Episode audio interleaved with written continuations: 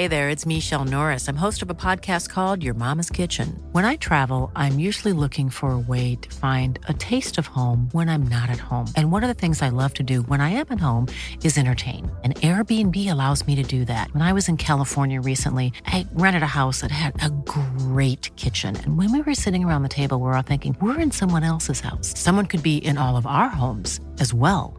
If you have a home, but you're not always at home, you have Airbnb. Your home might be worth more than you think. Find out how much at airbnb.com/slash host.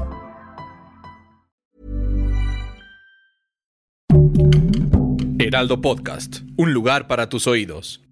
Viernes 13 de junio de 1980. Wiley, Texas.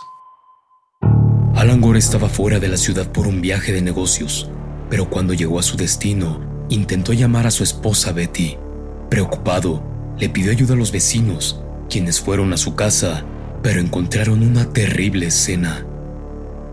Betty estaba muerta y tenía 44 hachazos en el cuerpo. Diablos, el infierno existe y está en la tierra. Una producción de Heraldo Podcast.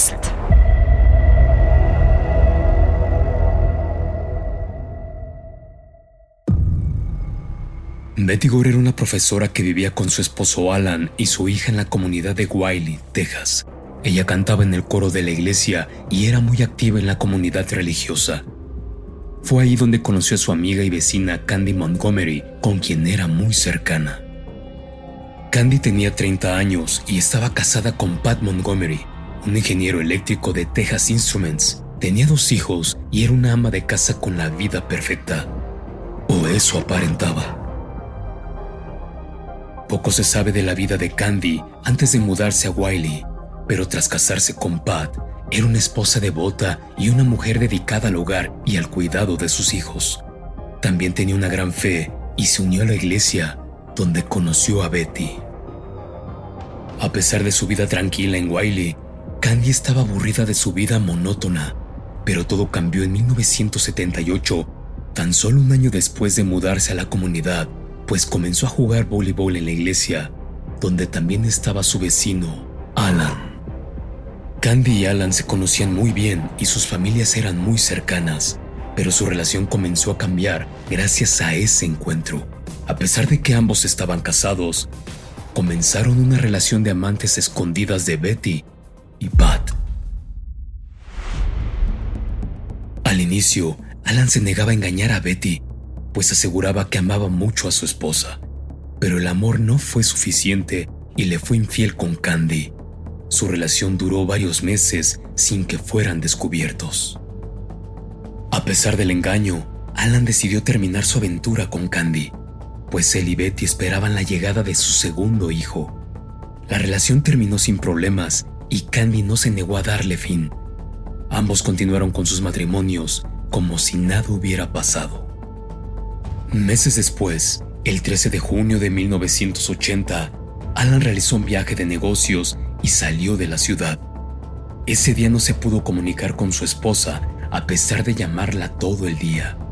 Cerca de las 11 de la noche, le pidió ayuda a sus vecinos para que fueran a buscarla.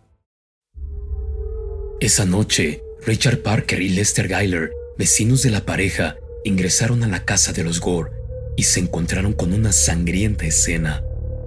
Los hijos de Betty estaban llorando en su habitación sin señales de su mamá, pero un rastro de sangre los llevó hasta el cuarto de lavado, donde encontraron a su vecina muerta. En la escena del crimen solo quedó un hacha, pero no se encontró al culpable por ningún lugar. El cuerpo de Betty y su rostro estaban mutilados. En el cuarto había rastros de sangre y huellas. También se dieron cuenta de que la ducha había sido utilizada.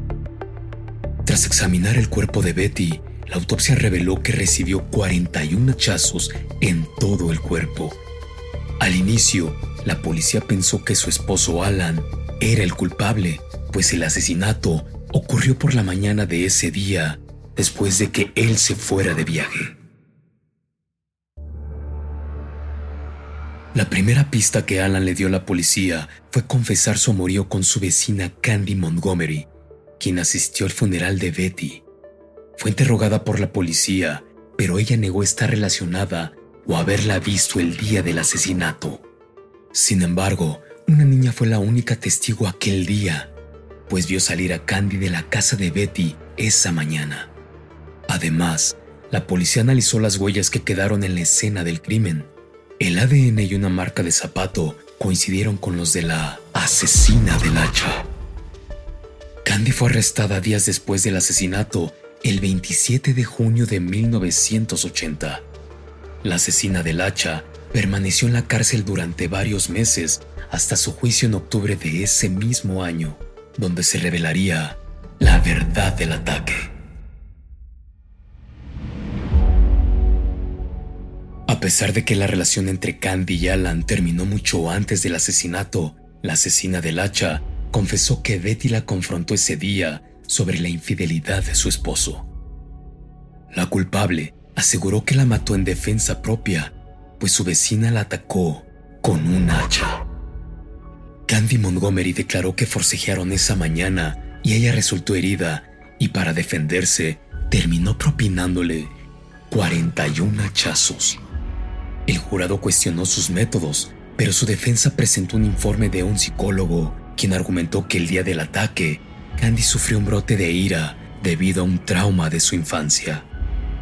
A pesar de las pruebas en su contra y de haber admitido su delito, nadie supo por qué Candy y Betty se reunieron esa mañana, y la asesina del hacha fue declarada inocente y absuelta de todos los cargos, pero la comunidad de Wiley la repudió. Meses después de su liberación, Candy se divorció de su esposo Pat y se mudó con su familia a Georgia. Cambió su apellido de casada y comenzó a usar el de soltera. Sigue viva y ha tenido una vida normal como Candace Weller. Diablos, asesinos que marcaron historia. Una producción de Heraldo Podcast. Algunas de las acciones y los nombres de los personajes no son reales y fueron puestos como ficción para la narración de la historia. Narrado por Luis Hernández. Producido por Ale Garcilaso. Guión Karen Mondragón. Y diseño sonoro de Federico Baños. Síguenos en redes sociales como Heraldo Podcast.